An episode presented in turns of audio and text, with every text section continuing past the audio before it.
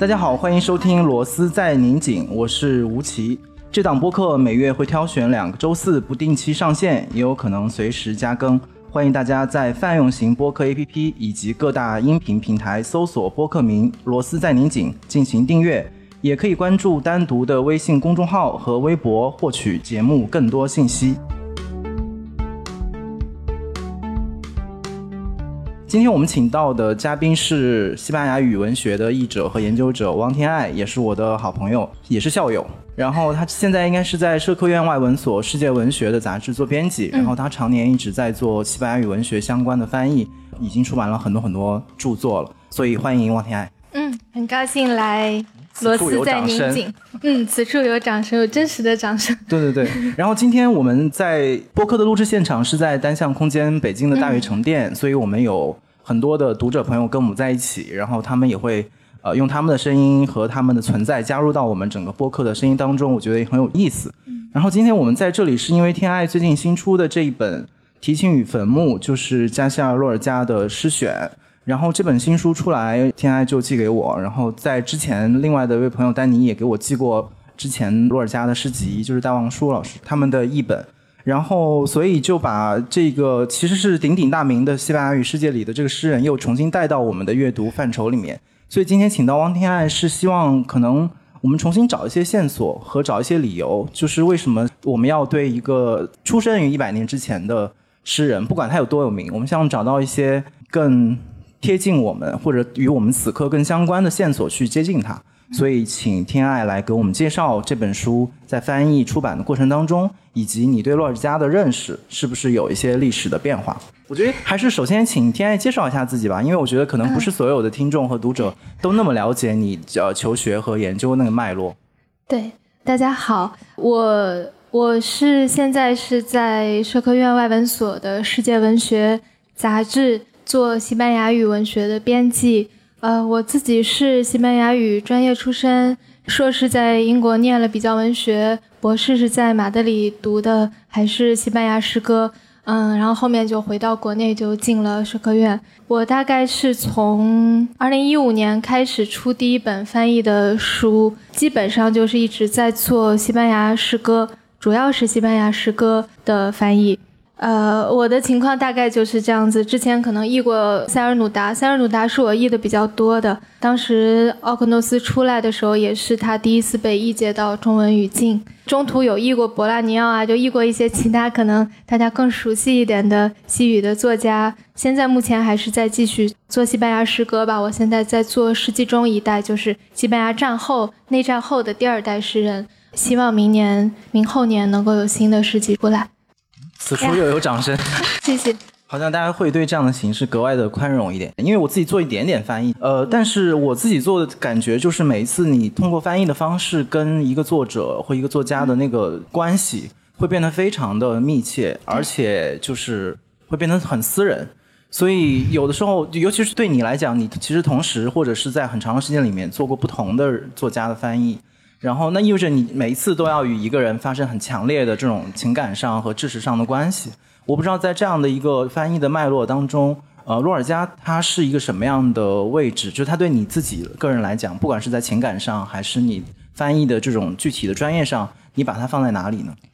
洛尔加其实我最早读他是呃一样的，也是大学的时候，就是读原原文，就读原文的时候是大学的时候。那个时候，因为洛尔加对于可能所有喜欢诗歌的以及学西班牙语的人来说，都是绕不开的一个角色。但是，可能凭我当时的审美，我当时的那个阅读的喜好来说，洛尔加并不是完全长在我的喜好点上的。就是，尤其是他的更有名的，比如说《梦游人谣》，包括呃，就译得非常好，戴望舒先生译得也特别好，他的原语也特别好。但是，好像。我觉得我那个时候没有能够感受到，我那个时候只体会到了第一层，就是他写东西很清新。就那个时候你会觉得会很简单的把他的早期的诗歌，中早期的，就是写安达卢西亚、写西班牙的那个，我那个时候会很简单的把它归为很抒情、清新的诗，然后就没有了。就我那个时候没有特别感受到他的这个，哪怕是看上去很抒情。因为那个时候我觉得这个是太传统了，就是太浪漫主义了，就这么多的意象，这么多的颜色，所以那个时候我最一开始，因为你最开始念西班牙语的时候，你会去，我们会去看他的诗，是因为他其实中早期的诗语言是不难的，就你看中文应该也能看出来，就里面有很多是你可能头一二年级就会学到的词，所以这个时候大家都会去读，我也觉得很很好，很浪漫，然后就过去了。后来我是到大概三年级之后，我有一次我已经忘了是什么缘故，我去图书馆借了一本他的全集，就那个全集很厚。这次后来用的也是从那个全集里印下来选的。当时就想说，我倒着看吧，就是因为我对他的中早期，尤其是早期的诗，那个时候没有产生什么兴趣。然后我就是从他最后的一本诗集看起的，就是那个《暗沉的爱的十四行》，然后整个人就被击中，就是就他。从诗人在纽约往后的诗，在那个时候，我大学的时候，他诗人在纽约集之后的诗的那个情感的浓烈程度，跟他那个有点儿，因为他从那个时候开始就，呃，外部环境是他就有超现实主义，然后有这个新的大陆的刺激，有他自己的情感生活的不顺导致的一些刺激，他的那个爆发点，那个是我上大学的时候我很爱读的一类的诗。所以突然之间，他的后期的诗我一直很喜欢。后来我也一直跟别人讲啊，我喜欢他《是生在纽约》及之后的诗，这样就过去了。我中间也没有想过要译他，因为其实就已经有戴望舒先生的一本是很精妙的，然后赵老师的一本又非常的全面。其实那个他译出来已经很厚了。而且也就没有想过要译，就过去了嘛。后来一直到这一次，就是我很少译选本，就是我之前的不管是塞尔努达的诗还是皮扎尼克，我都是做全集的。就是因为我一直都觉得说需要要一个完整的量的体现，你才能够看到一个诗人发展的脉络。我并不太喜欢精选集这个东西，所以呢，这样就一直到了这次去年前年前年，就是我回国之后。后来一个比较偶然的机会，当时说就亚中提议说，你还愿不愿意再译一个洛尔加？我当时一开始第一反应就是要拒绝，因为觉得一还有那么多其他的没有被译过的西班牙诗人的东西，为什么要去译一个已经有好译本、有诗人译的译本、有各种译本的诗人？我为什么还要再去译？后来我就就很犹豫，就这个中间我就去问三叶老师，因为他是我的老师嘛。因为他这个《百年孤独》也是等于是已经有珠玉在前的情况，虽然是有版权的缘故重译的，但是他是有过重译经典的经验的。我就去问他，我说就是现在有这么个事情，呃，我就问他说，你当时译《百年孤独》的时候，选择接的时候有没有犹豫过？就是前面已经有呃好几位老先生的版本也都很好，而且已经证明影响过中国文学的创作，就证明他是站得住的。呃，有没有犹豫过？然后他当时就跟我说，他有也犹豫过。他说这个是很自然的事情，但是他给我的建议是说，如果你觉得你还有跟之前的一本不一样的声音想要表达，你就译。就这个是他当时给我的建议。后来我觉得这个好像还比较能说服我，因为只是从个体的阅读经验来说，洛尔加有一些我个人特别喜欢的，就之前阅读里比较喜欢的诗。不是太被大家知道。另外，可能我因为我很久以前译过一点点它，译着玩的。然后在译的那个过程中，觉得可能我还有想要补充进去的声音，就是大家已经从现有的译本里读到很多个洛尔加了。我觉得我可能还有一个可以贴上去、贴补进去的，我就答应了。那我当时的前提是说，选本要让我自己选，我就译。然后这样，所以我就等于是从全集里选了这七十首。所以就大概是这样，但我这次译的过程中说回来，我突然间重新发现了他的中早期诗歌，这个是我之前一直都觉得我就是喜好就是喜欢他中后期的诗歌，怪一点的，然后呃语言张力，我觉得语言它奇怪，它有张力，就这种。但我这次译他前面的短诗，就是我突然间发现了当年被我很简单的归类为。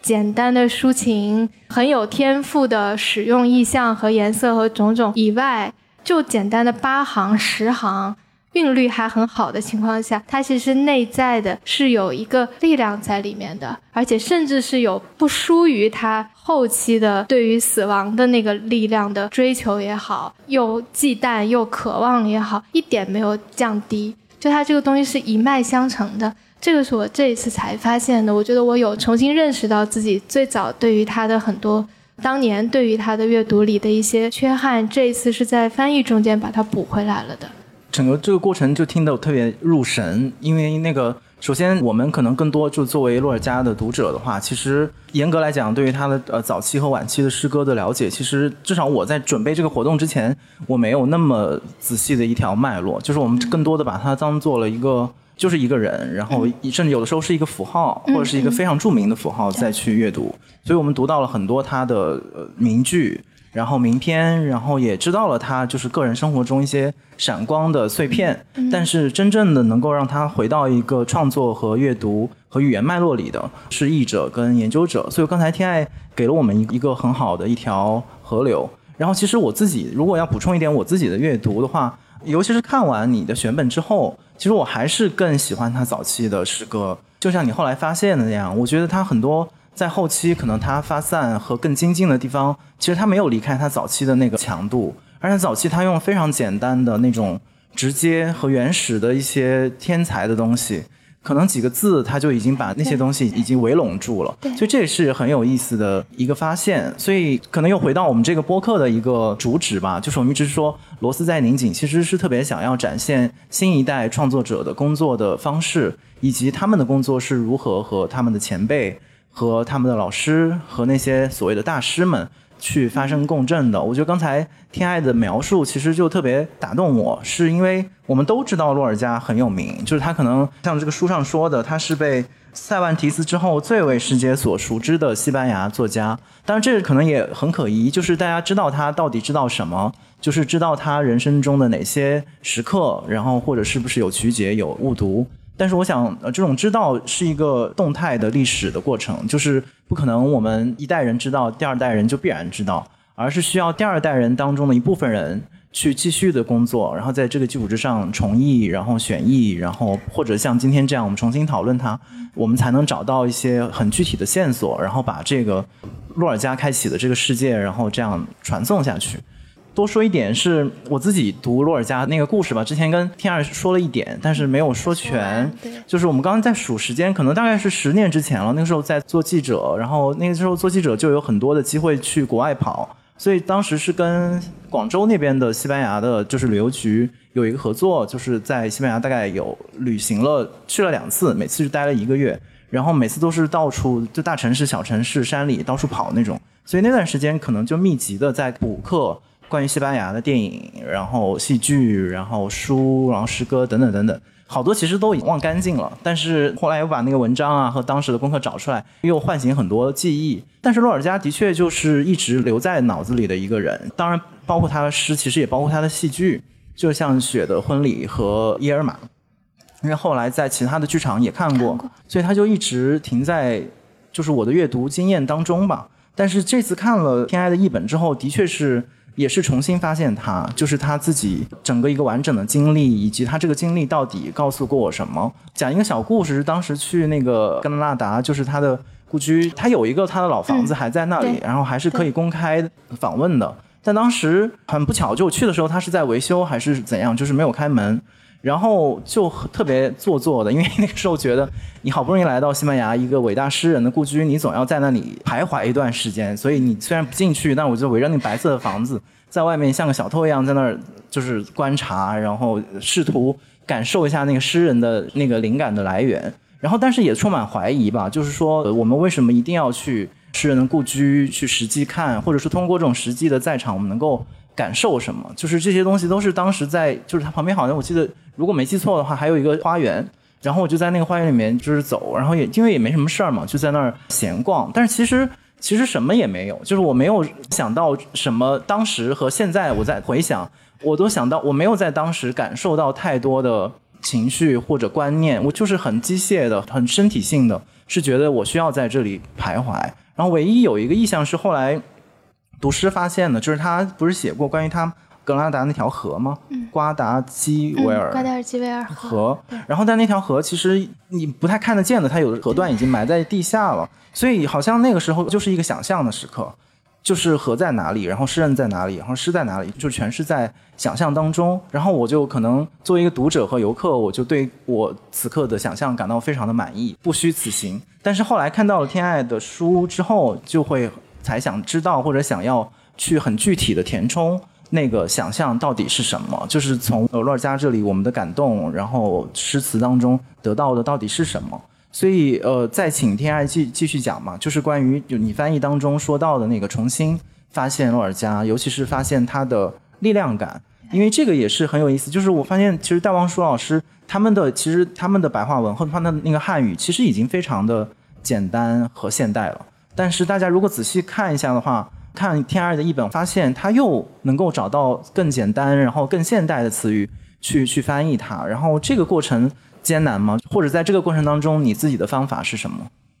因为洛尔加的诗是这样，就是你看原文的时候会发现，尤其是他中早期啊，就是《诗人在纽约》这个是比较特殊的一本。嗯，因为长诗比较长的话，它的它对于每一行的韵律跟音节的考虑都不再像前后，不管是后面的十四行的还是前面的前期那么的考虑，没有那么的精良。但是，就除开《诗人在纽约》这一本，其他的这些，就你会发现，它真的是每一行的，因为西语的格律是按照音节来，我们是用音节，因为是听声音嘛，所以它是用音节来进行衡量的，就有点类似于英语里的音部，因为西语里它这个跟英语的这个重音语言还不一样，所以那样的话，西语的传统的西语诗歌。它一般来说一行最常见的你会看到八音节、十一音节、十四音节，有的时候会有比如十音节。它这个是有道理的，就是西语这个语言就这么多个音节是听起来最舒服的，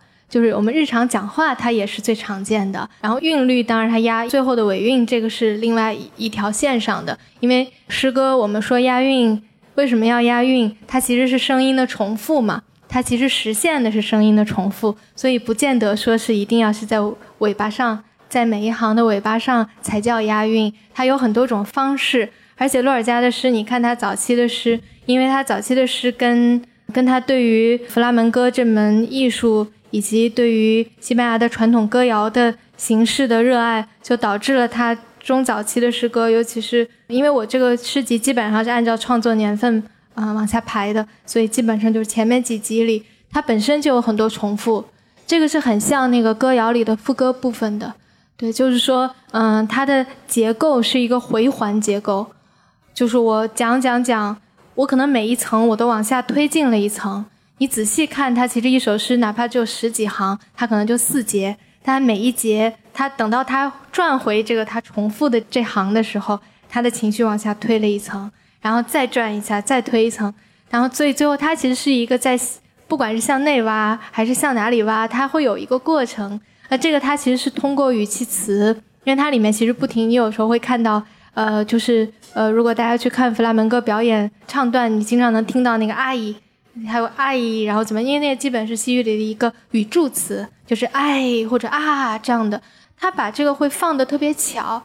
洛尔加不是他那一代唯一一个创作摇曲、创作弗拉门戈式的诗歌的诗人，他应该是把这个弗拉门戈这门艺术融进去、融的最好的。就是说，他是真的了解这个艺术背后的，就他很喜欢用的一个词，西语叫 d u n d e 就是我们可以把它翻译成，比如说“惊魂”，因为 d u n d e 基本是鬼魂，但它跟鬼魂又不太一样，大概就是一个有有点像精灵或者什么这样的一个意思，它也没有一个对应的词。他很相信这个东西，就他像那是一个很直觉的东西，但它是一个你可以跟他对话的东西，然后它存在在很多物品上，自然的大自然的东西，河流里。那个橄榄林的声音有很多这些东西上，所以那这个时候洛尔加写的，就他那个时代，弗拉门戈、笙歌，就这些东西是下里巴人的东西。就那个时候的西班牙，这个东西是不上台面的。就是当时在格拉纳达，就那些所谓的觉得自己品味很高雅的人是不听这个东西的，人家要去听歌剧啊，去。因为洛尔加自己弹钢琴的，他那些古典的、经典的，他也都弹得很好。但是他就是特别喜欢格拉纳达、安达卢西亚本土属于土地的那部分的艺术形式，就是大家在田头，在在这种小的弗拉门戈演出的场子都很小的，就真的那种不演给游客看的那种，就在一个随便一个小的台子，三个人就可以演可以唱。街头你在塞维利亚街头都能看到，摆开摊子就能唱能跳的。他是觉得这个东西里面有他可以让他变得被所有人都尊重且热爱的艺术形式，不要天天大家都在那。他自己也会弹，但是他觉得不要大家天天都在那里弹巴赫，然后弹这些其他伟大的艺术家的音乐。我们西班牙有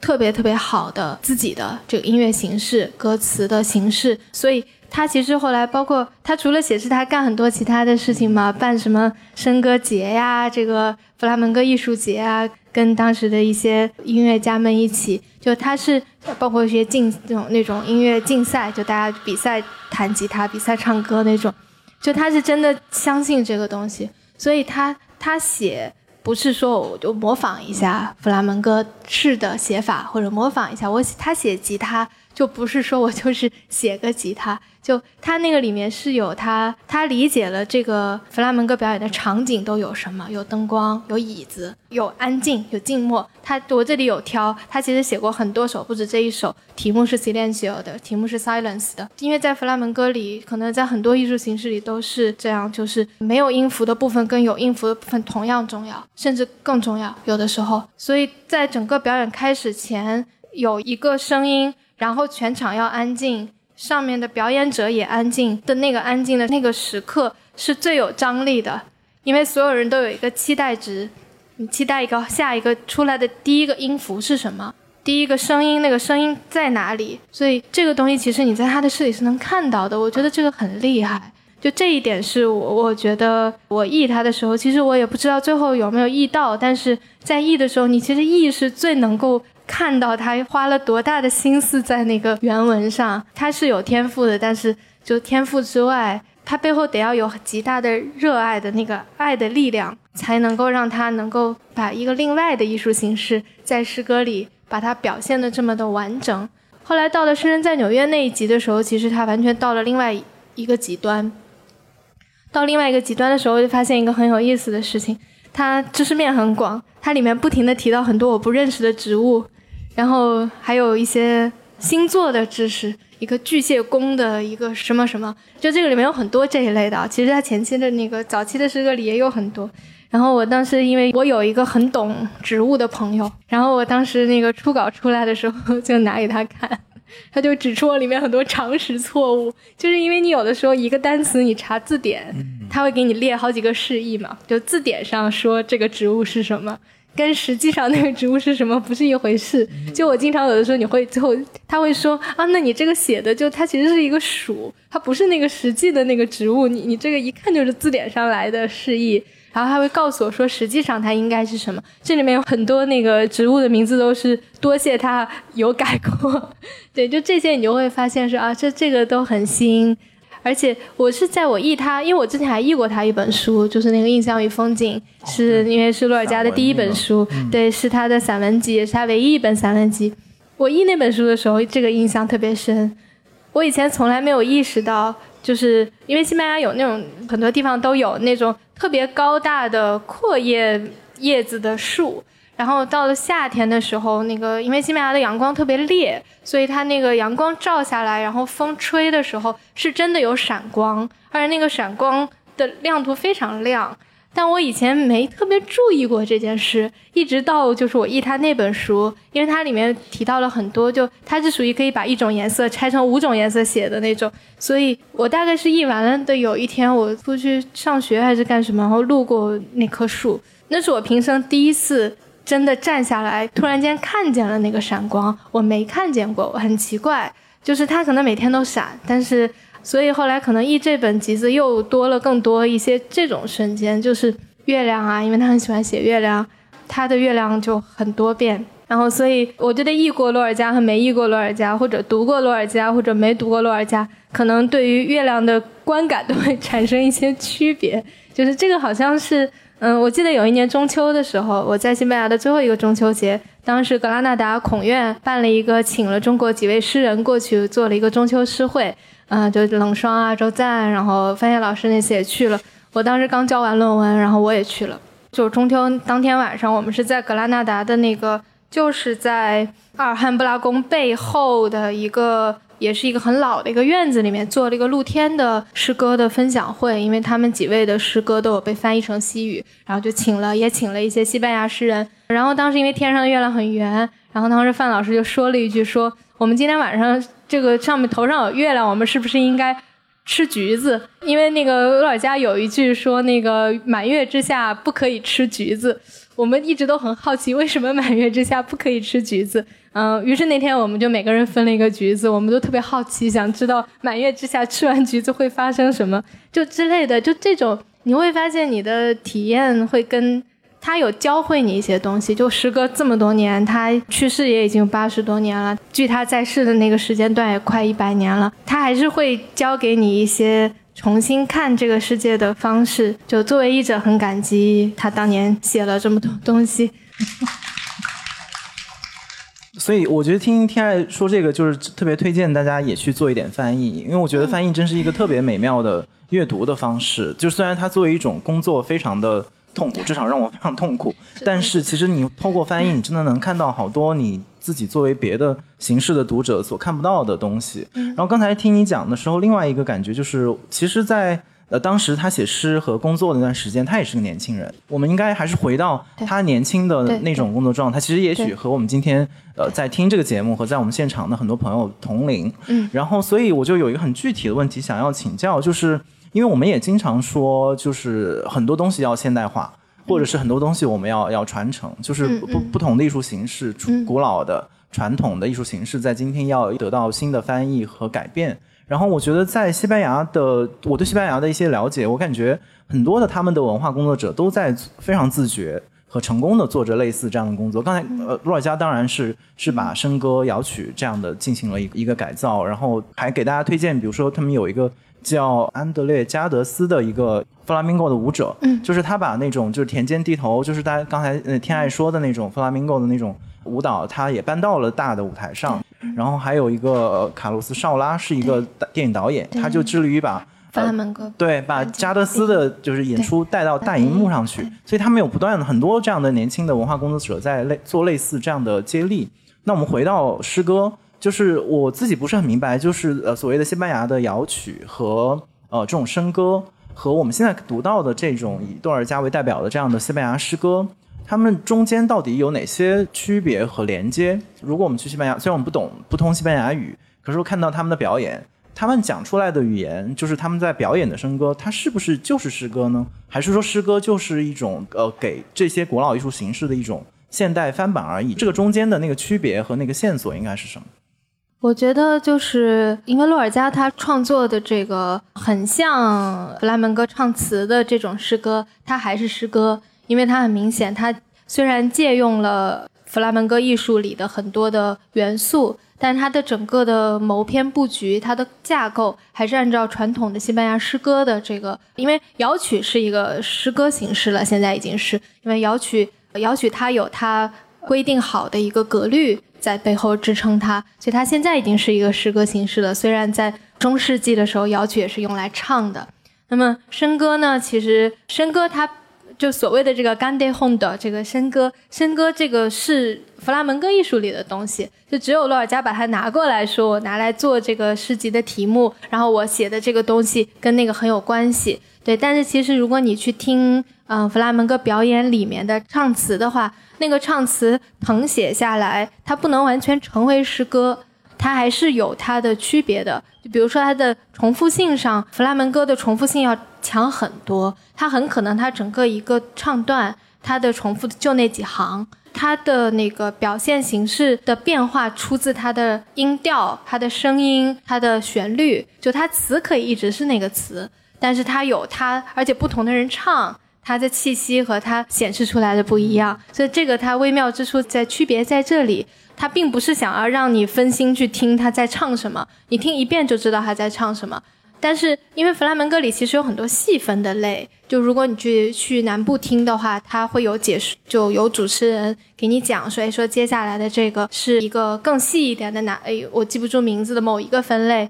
所以它比如某一种它有点像咱们京剧里面某一种唱段的唱腔是用于唱一个什么的。弗拉门戈里是他会，比如说我是唱一个悲伤的故事和唱一个快乐的幸福的故事，肯定是不一样的。像咱们词牌名不一样一样，它是两种不同的唱腔那种调子，然后它填进去的词也不一样，所以它一它是一个特别成系统的一个东西。然后呀，再唱、跳、弹奏，互相配合，各自可以单独出节目，但是搭配在一起又是一种形式。包括她裙子的颜色，她那个如果几个不同的人跳的话，她扇子，然后谁站前面，它有很多讲究，嗯，所以它就真的是一个很完整的艺术形式。然后诗歌相当于说是借鉴了其中它语言、文字以及声音的部分，然后重新把它创造出一个形式。对，明白，嗯。我们稍微把话题延展到他中后期的的诗歌，因为在看之前，北岛老师有一篇就是介绍他们那一代诗人去阅读洛尔加他们的经验。我有个粗的印象是，感觉好像他们更多的是被他早期诗歌的语言，对，包括他，因为当时译本也没有读不到后面，读不到后面的那部分。对，但是今天我们如果像，尤其是你对他其实中后期诗歌是情有独钟，对情有独钟。但我自己其实觉得他后期的有一些用词，就是包括意象日趋复杂，然后，所以我不知道你对他来讲，他的后期的这诗歌这部分的创作是一个什么样的位置？就是他在他自己的整个创作生命当中，你们会怎么看他后期的这段时间的创作？我觉得是他想要通过诗歌达到的东西不一样了。他是最早，他是。弹钢琴出身，差一点就去巴黎专业学钢琴。然后他是上了大学的时候，才把自己的志业从当一个音乐家变成了当一个诗人。所以他在这个整个中早期，在去美国之前，他就诗歌是他表达他所有的思想。情感以及种种种种的出口，写的量也很大，然后他整个的那个情感的，就大家看到的现在这个样子。所以等到他从纽约以及拉美这个美洲之行回来，回来了之后，他非常明显的把他的工作重心转到了戏剧上。当然，这个是因为有个大背景，是因为他正好是三一年回来的，三十年代回来的。那么西班牙是在三一年的时候变成了一个共和国，就是他以前是有国王的嘛。那那么到了三一年的时候，大家都表示说我们要共和。要共和的话，这个呃阿方索十三世就被逼着退位了，去法国了。这样的话，他们就选举，然后这样的到三一年的四月份的时候，等于是大家选选出了一个第二共和国。那么第二共和国的第一任政府是个左翼政府。左翼政府这个一上台，先想，因为当时西班牙文盲率高的不得了，很多很多人都不识字，然后城乡差距非常大。就当时就是马德里周围，离马德里只有很近的地方的小村庄的人，从来没有见过汽车。那个时候马德里已经地铁都有了，然后汽车什么都很常见了，就是它的贫富差距是非常非常大的，而且真的在村子里，村子里的人是从来没有离开过这个村子，根本不知道外面在发生什么。所以后来，当时第二共和国政府一成立，他的公共教育部就弄了一个很大的项目，叫做乡村教育使团，就是要把召集当时的嗯年轻的知识分子去给乡村培训教师，然后去给他们建流动图书馆，然后搞了一些下去给他们放电影，然后做画展。那么在这个大的背景下，洛尔加一直以来想要实现的一个东西就有资金实现了，就他想做一个流动剧团。这个他更小一点的时候就想，但那个时候没有这个条件。等到他三十年代他回来的时候，他想做这个叫做流动大学生剧团，他给他起了个名字叫大篷车，因为他们就是真的搞了一个像卡车一样呢，大学生们就就他们那个剧社带着道具，带着各种东西，就开着这个车就到一个一个村子去给大家演戏，大概是这样。所以那个时候，他这个设想就一下就得到了当时一起的这个公共教育部的支持，给了一些资金，他就开始做这件事。他就几乎所有的精力都投在了这件事情上。但他这个剧社不是演他写的戏，他写的戏是另一条线。就他的戏剧创作那个时候也达到了一个高峰。他最具代表性的那几部，包括你刚才提到的《血魂》跟《伊尔玛》，包括这本书里收到的观众。都是在三十年代，就他三六年去世的，基本都是在三二年到三六年之间写成的，基本是一年一到两部的节奏。他这个是他的另外一条线，但是他带着大学生流动剧社下乡去演的，都是西班牙最经典的戏剧，黄金时期的戏剧，塞万提斯的戏，卡尔德隆的戏。洛佩的戏，因为这些东西当年就是从田野里来的，它就是这些故事都是乡间的故事、传说，包括稍微往后一点的，包括唐璜这个故事最早也是西班牙的嘛，就这些，那其实就是传说中啊，那里有墓地里发生了一个什么事，或者有谁见鬼了，然后怎么怎么样，这其实这些故事嘛，它是后来到宫廷里变成宫廷戏，像刚才那几位黄金世纪的都是宫廷作家。宫廷戏，然后演给宫廷看，后来慢慢就成为，就像莎士比亚那他们同期嘛，同时成为同个时代的。到了二十世纪初的时候的西班牙，那田野里的人从来没看过这些戏，根本不知道你那是什么。那戏剧都在马德里的大剧院里，都上面有包厢，然后各种。洛尔加就特别讨厌这个东西，他说什么时候那个戏剧剧院能把那上头包厢都拆了。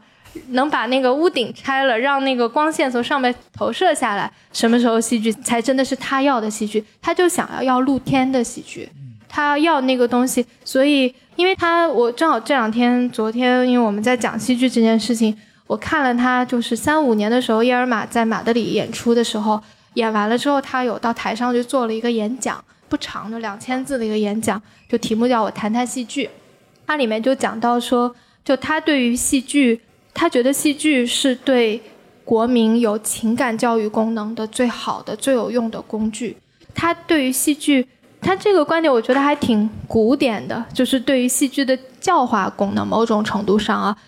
他对这个很有信心。而且他觉得戏剧是活的东西，就他觉得戏剧是诗歌站起来是是活的东西，是有角色的。而且戏剧是一个舞台，是一个辩论场，是一个像法庭一样那种，每个人可以站上去表达自己的观点，然后这个观点之间可以互相碰撞。他觉得这个整个演给大家看是一个一种教育，就他有这么一个想法的话，所以他是相信戏剧的社会功能的。所以你看到他后来。你那天说，哎，感觉他的政治激进性好像几乎都表现在他的戏剧创作中，包括他的戏剧实践中。就这个是这样的，因为他觉得这个东西，他相信他真的有用。而且，就我这个集子里最后收了一个观众那个剧的两个小片段。我当时是因为这两个小片段，观众我是在马德里看的这个戏，因为现在西班牙还是每年都会演他的剧，所以当时看这个剧的时候，我是听当时听台词的时候，觉得观众的台词特别像诗，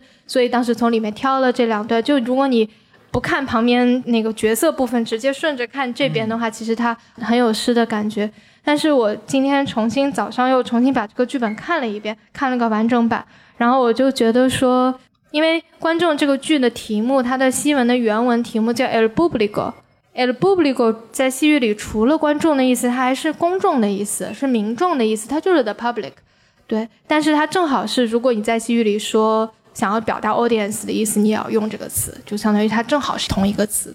所以呢，其实洛尔加的这部戏，可能从我挑的这两段看不出来它是讲什么的，但其实观众这部戏是一个原戏剧，因为它那个里面的主要角色是个戏剧导演。就那个戏剧导演，他导了一个《罗密欧与朱丽叶》，然后大获成功。然后他就坐在家里，这个时候他的仆人就跑上来说：“观众都在外面了。”然后他说：“好，让他们进来。”这是全剧的开头，一上来就他仆人啪啪跑上来，然后进来的就全都是他想象中的一些角色，一些不可能的角色，比如一匹马。然后包括你看到的那个里面挂着葡萄藤的是一个什么人，然后之类的这种角色稀奇古怪，还有朱丽叶来了，就各种他的角色都来了，然后他们就开始辩论一件事儿，就是戏剧这个事儿到底是什么。然后这个导演也在中间，他还还有一些他的观众进来，还有进来他的批评家都有，所以他就坐在家里，这个剧整个就是一个他们之间的对话，然后一直到最后，这个导演把这个。嗯，剧院给拆了，墙也拆了，顶也拆了，然后他就说觉得好冷，嗯，觉得因，但是他仆人就说说那冷怎么办呢？我们把这个这个墙都拆了。他说拆掉东西就是很容易的，我建立一个东西是很难的。他但是戏剧就是要把打破所有的门，不然还要戏剧干什么？所以呢，他说就算是我现在因为这个墙都被我拆了，我现在特别的冷，但至少我还有这个湿润的草坪可以睡觉。然后到了这个戏的最后的最后，就是那个仆人又上来说说观众都在，就外面有个声音，不知道哪里来的声音，话外音说观众都在外面了，不不不，está aquí。然后那个导演说让他们进来，就结束了。就这个剧大概整个其实是这样的，他就会觉得说，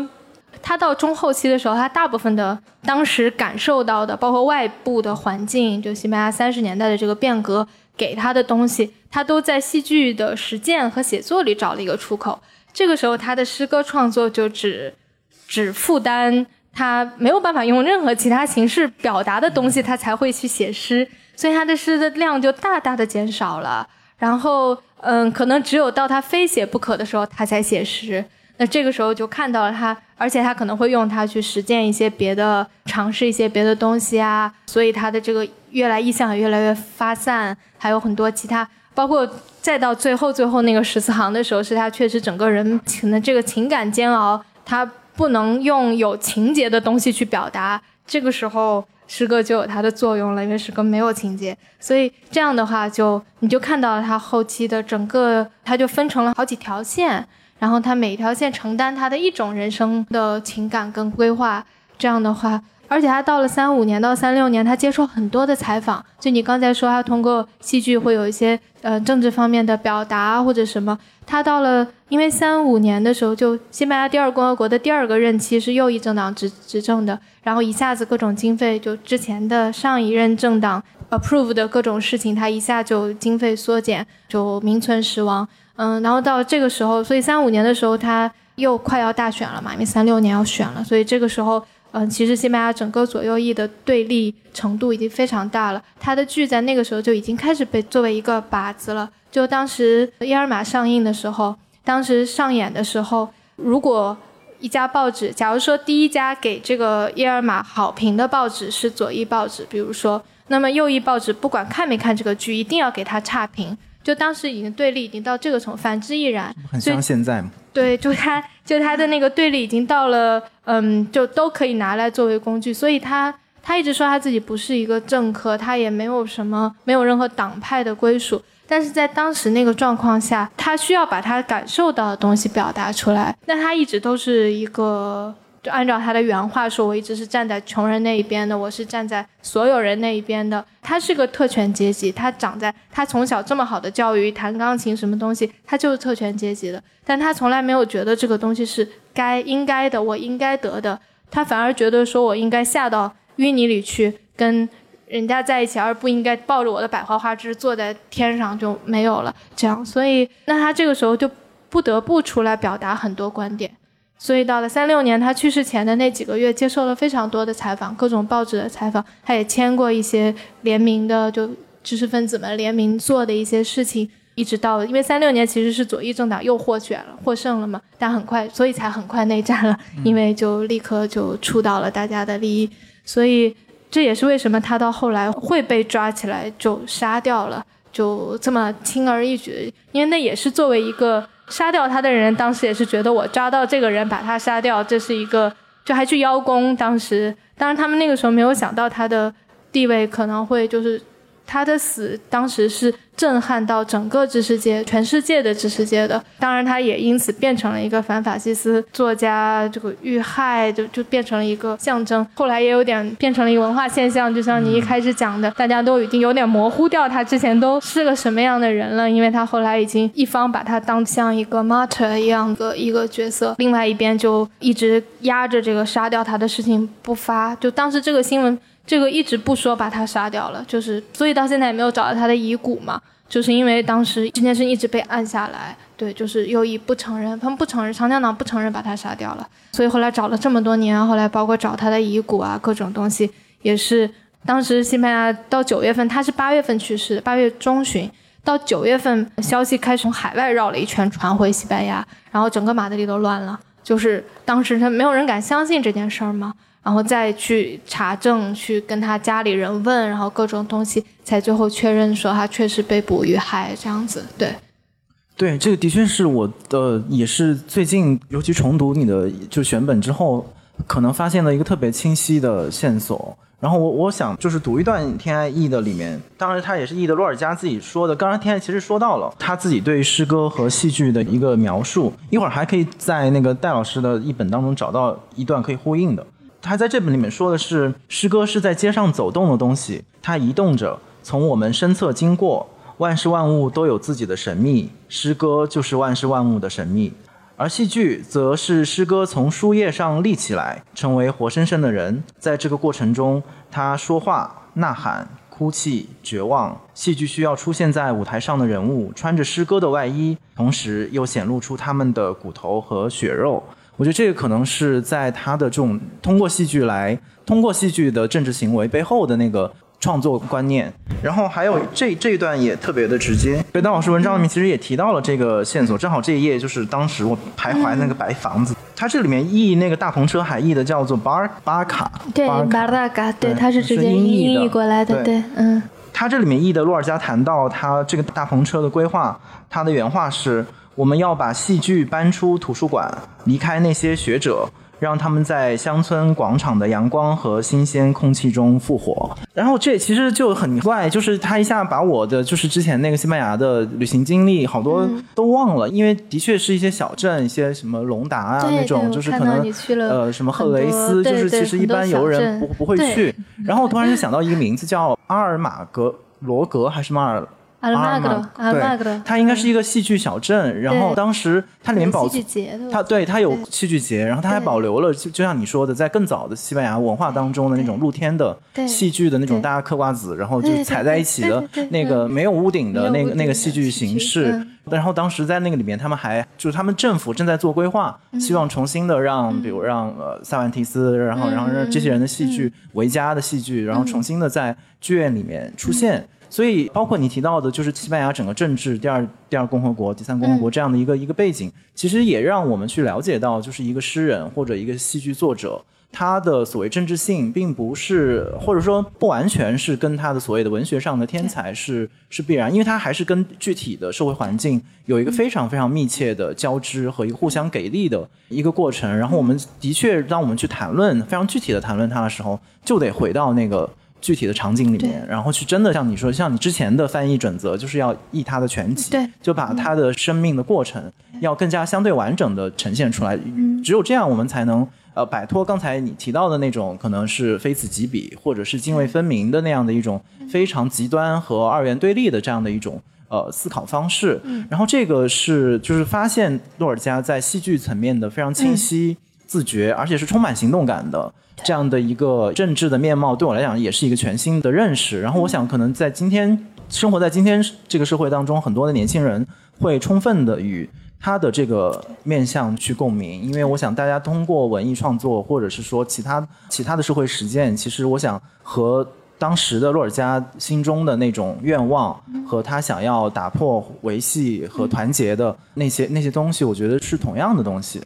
然后另外一个就是，也是想跟你请教。然后我还是觉得你在选《提琴与坟墓》的时候，里面对于爱、对于亲密关系、对呃死亡不必说，因为你看《提琴与坟墓》嘛，就是，但是它这个就是这个爱情、爱和死与之间的这个张力。这个我我有回去翻我之前的那个文章，然后当时其实通过阅读大量的或者看大量西班牙人的创作，其实你真的会发现这是他们的一组非常核心的矛盾，就是他们是在爱当中发现死，也在死当中发现爱，就是他们对爱和死的理解和我们现在的这种非常扁平的，然后非常轻松的。然后这样的认识是截然不同的，而且那个是他们真实的生命的动力，他们不是只是说说而已。所以你看《叶尔玛》，它里面那种那种挣扎，然后所以后来我看到很多当代剧团的演，可能都演不太出来，他把那种东西就演成了一种歇斯底里，就是好像这个人疯了，然后他只有一个，或者是他是偏执、他焦躁，就是但但其实爱和死之间的那个关系不只是只有那样的一种关系的。然后进而我会觉得，在你的选本当中，其实。某种意义上也突出了另外一个激进性。就如果我们说之前戏剧和政治是一个非常明确的，就是也也很显性的这样的一种激进性的话，就另外一种是来自于这种西班牙文学也好，一个母题就是爱的激进性。我觉得这个东西是，如果不知道大家去西班牙旅行的时候会会感受到的，就是那个地方那个阳光，那个人给你的那个反应，可能在任何一个地方都不一样，就是他就会把你身上的那些非常热烈的东西带动起来，而且又很真实。当然，这是我一个。读者的附会了，我会觉得你，尤其是你的题目嘛，那我想，这是不是你在包括你对最后整个晚期的那个十四堂诗的那个翻译，很多也是他自己爱的挣扎嘛？我就不知道在你的选的这个过程当中，这样的一个线索是不是一条线索？对，这本集子其实。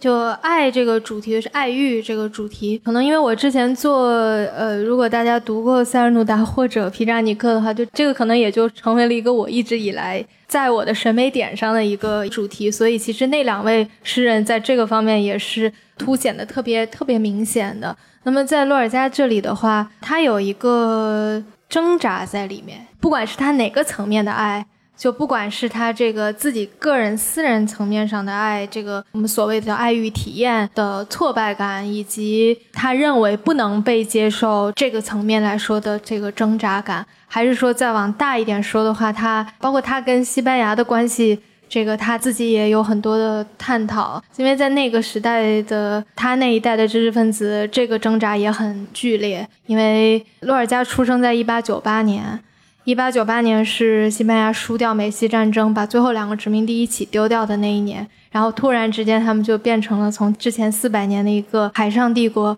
变成了一下进到二十世纪什么都没有，然后离现代化还很远，然后就觉得很没有生气的这样一个国家。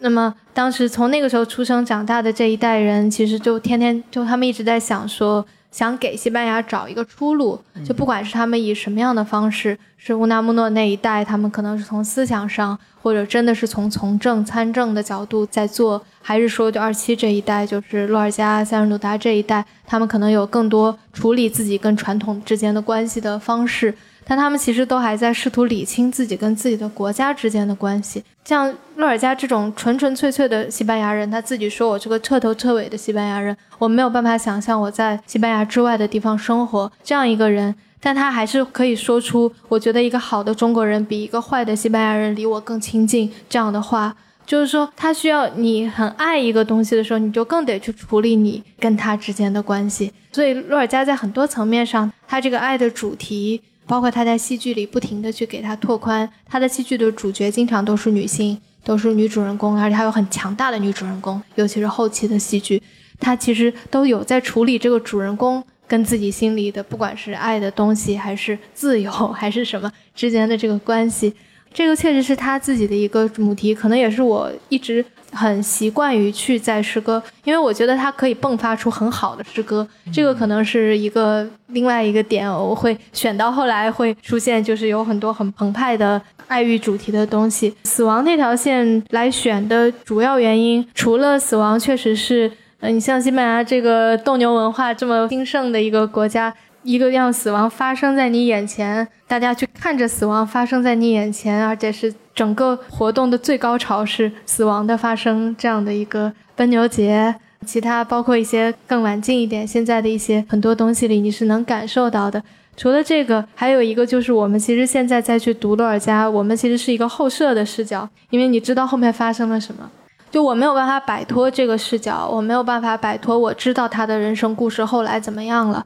所以这个时候，等到我再去看他早期的诗歌的时候，选出来的东西就会出现了一条对于死亡的预感的这样一条线，就是我没有办法避免我自己去看到他在活着的时候怎么在不停的写他死了会怎么样，如果他死了要怎么样这样的一个东西。这个母题一直在他脑子里，但是跟他后来以那样一种方式死去，我们作为后世的读者知道整个故事的结局之后。你再去看他当年写的这些东西，我们其实作为读者有赋予他可能那个时候没有的一些含义，所以最后就出现了这本诗集里其实有很多，尤其早期有很多关于死亡的诗歌，嗯，而且有很多他第一人称的一种，类似于那种我我好像这个小册子里我还特地挑的时候也是这样挑的。对，就有一句我特别喜欢，如果我死了，起码阳台门开着。对对对对，就是之类的，包括他说什么，等我死了要把我和我的吉他埋进沙子里，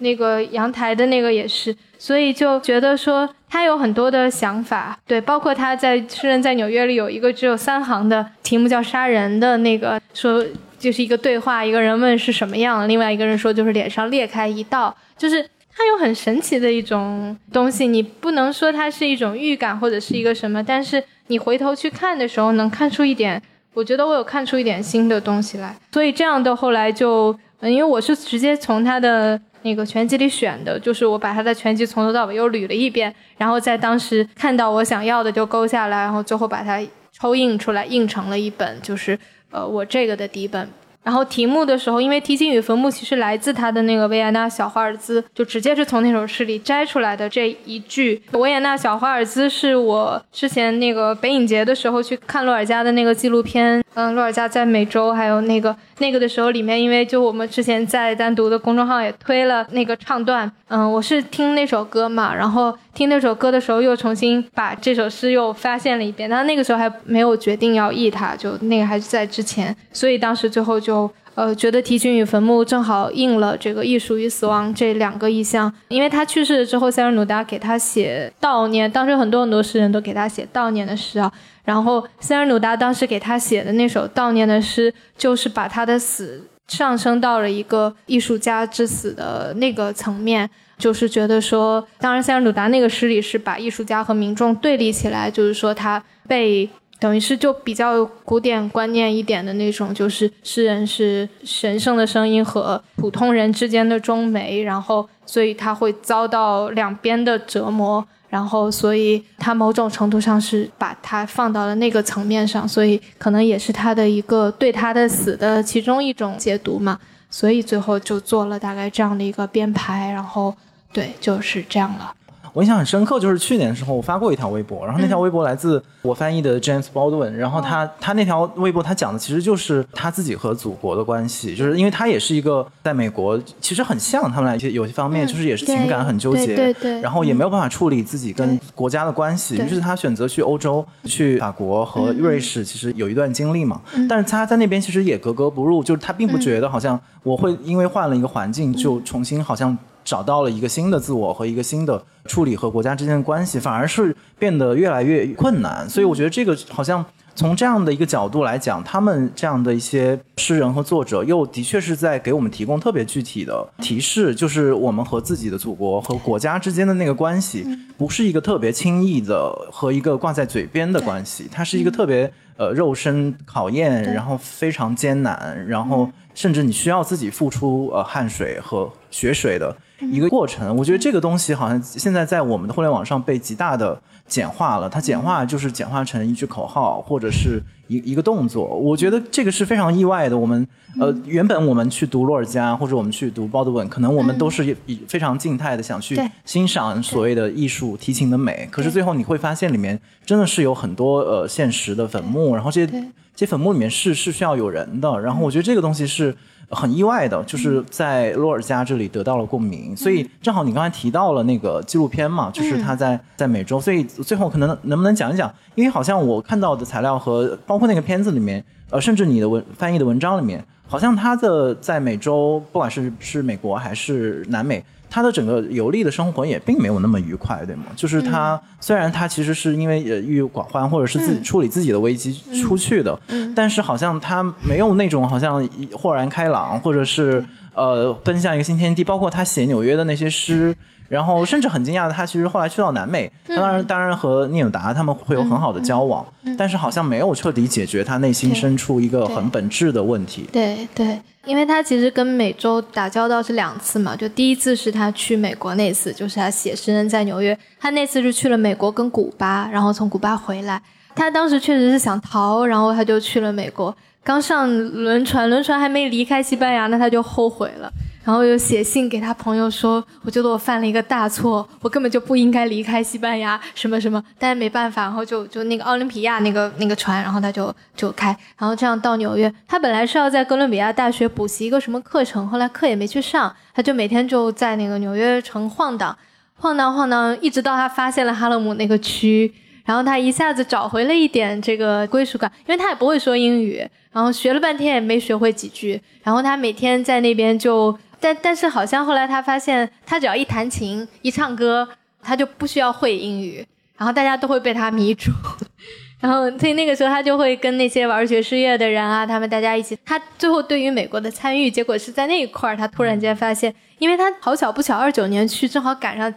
大萧条、大危机，所以他去到了那个纽约，他天天都看到。嗯，路上乞丐，然后那个丢掉工作的人，华尔街那个那个各种，就他看到了很悲惨的一面，然后他又觉得简直是非人的社会，所以他那个时候一直，所以他郁闷了很久，一直到他发现了哈勒姆，他活过来了一点。然后等到他去到古巴，你就觉得简直跟回家了一样。他说他觉得古巴很像加的斯。嗯，这个很多西班牙诗人都有讲过，就是因为加勒比海沿岸嘛，跟这个西班牙南部加的斯这个它风貌很像，而且语言又通了。然后他就很快乐的从古巴回来了，这是第一次。第二次去是他已经雪婚在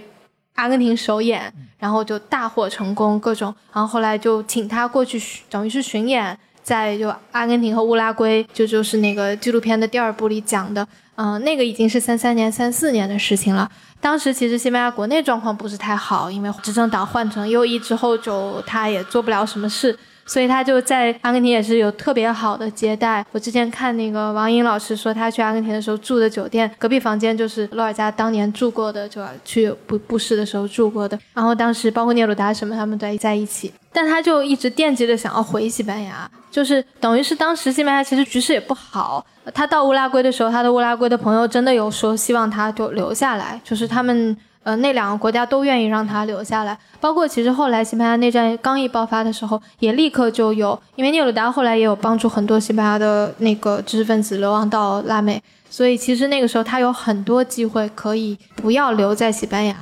这个到现在他的传记作者也没有讲明白他为什么，呃，一个是三五年的时候非要回西班牙，一个是为什么当时爆发了非要回格拉纳达，而不是你哪怕留在马德里也好呀？对，但这个就是。说不清，他当时应该就是有一个什么样的直觉，他就一定要这样做。所以后来一直都有一个传闻，在中间有一些年里，就是他其实有逃出去，然后乌拉圭那边也有说，就其实那个他没有死之类的，就是还是有很多这种。所以我觉得他跟拉美好像似乎没有特别建立起后来那一代流亡到拉美的知识分子跟拉美建立起的那种感情。可能待的时间比较短，而且他因为去主要是都有接待，尤其是第二次去就主要都是演戏啊，然后讲话，跟当地的一些知识分子的交往。他应该是喜欢拉美的，但是我觉得他去的国家也不够多嘛，就其实后面很快的就回西班牙了。可能也是他自己说，他觉得他不可能在西班牙以外的地方生活，哪怕是西语的区域，好像似乎他也没有这个想法。对他还是留了很多谜团的，就包括比如说我们现在都不知道他的声音是什么样的，特别可惜。就他其实当时有录过一些电台节目，尤其是他在那个拉美去阿根廷的时候有电台采访什么，后来都是因为战乱各种原因，那个东西也没有了。所以其实就是我们没有人知道他的声音到底是什么样的，就很可惜。因为大家都说他的声音很有诱惑力，他唱歌也很好听，然后。他就属于那种念东西发表，就他一开口就所有人都静下来的那种。但他的钢琴曲倒是他录过一盘钢琴的给别人伴奏的一个，那个有留下来，所以就仅有的一个留下来的。后来西班牙有一个上演过一个洛尔加的戏剧，就是呃演洛尔加的戏剧。后来当时还是有一些认识洛尔加的朋友，还在世那个时候，然后上演的时候就请了这些朋友去，然后他妹妹坐在第一排，他们说那个模仿已经模仿的很像了，就他认识他的人说这个声音已经很像了，但也就只能这样了，因为就没有更多，也没有活动的影像资料，有没有？好像也很少，就有点可惜了，对，只有只有照片。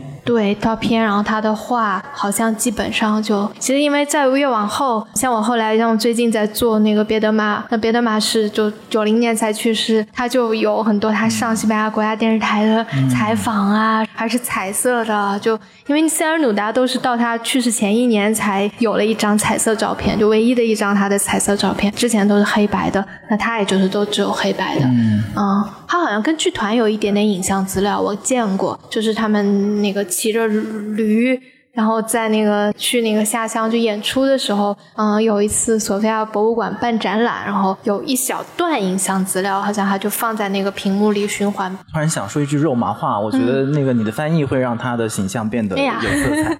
我稍微想照顾一下听众，是因为可能尤其是做罗斯在拧紧这个播客的初衷，其实是希望把更多在文化领域的一些工作方法和一些工作方法论，嗯，能够和其他领域的朋友做一些沟通。所以今天我觉得。觉得可能天爱带来了，或者说今天我们题目并不是天爱本人，而是经由天爱翻译的洛尔加。我觉得可能里面好几个层次是可以跟我们的听众朋友去分享的。就一个是刚才大家也很好奇的，就是翻译的具体工作。就我觉得是非常具体的翻译，以及我知道天爱也参与了这本书的选址，然后开本的，这就是整个一个非常具体的劳动过程。它其实是真正像天爱说的，把那些浪漫的，就是抽象的东西让它落地，然后让它落得在我们手里，然后可以拧螺丝、可以工作的那样的一个层面。我觉得另外就是说，在呃洛尔加带给我们的，就我们其实也聊到了他自己在政治上的，或者是说在他自己时代当中，他怎么样去做选择。我觉得这个可能是。呃，用一个诗人的光环和才华不能够完全解释的，就这个里面有非常非常具体的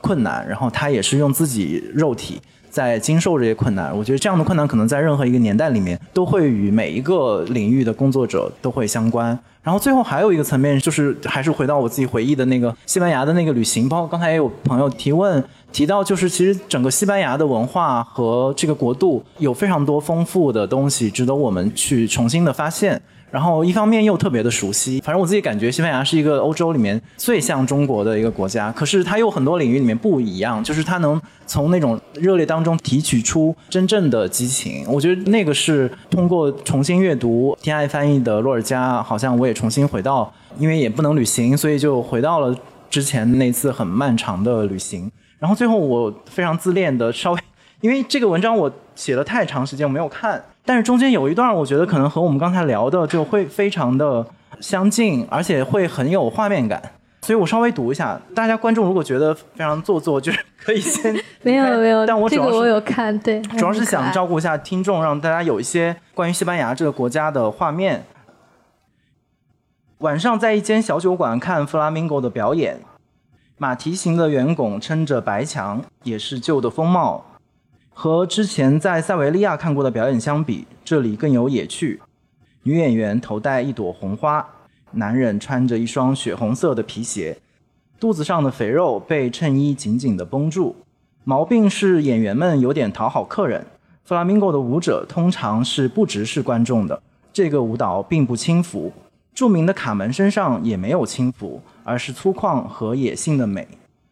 虽说狂欢、斗牛、弗拉明戈。这些被视为西班牙文化符号的活动，都有一种昂扬的基调。可是，昂扬的下面是对生命高潮的另外一种理解，是严峻甚至绝望。舞者的视线望向观众的后方，像是注视着漂浮在半空中的魂魄。洛尔加写过，西班牙已死的人其实比活着的时候更有生气。当笙歌的轰鸣和演员踩踏地板的震颤产生共鸣。这位早逝的诗人仿佛就坐在台下，激动地回应着：“只要你炽热的心，别的都不要了。”谢谢天爱，谢谢大家，谢谢大家，谢谢大家。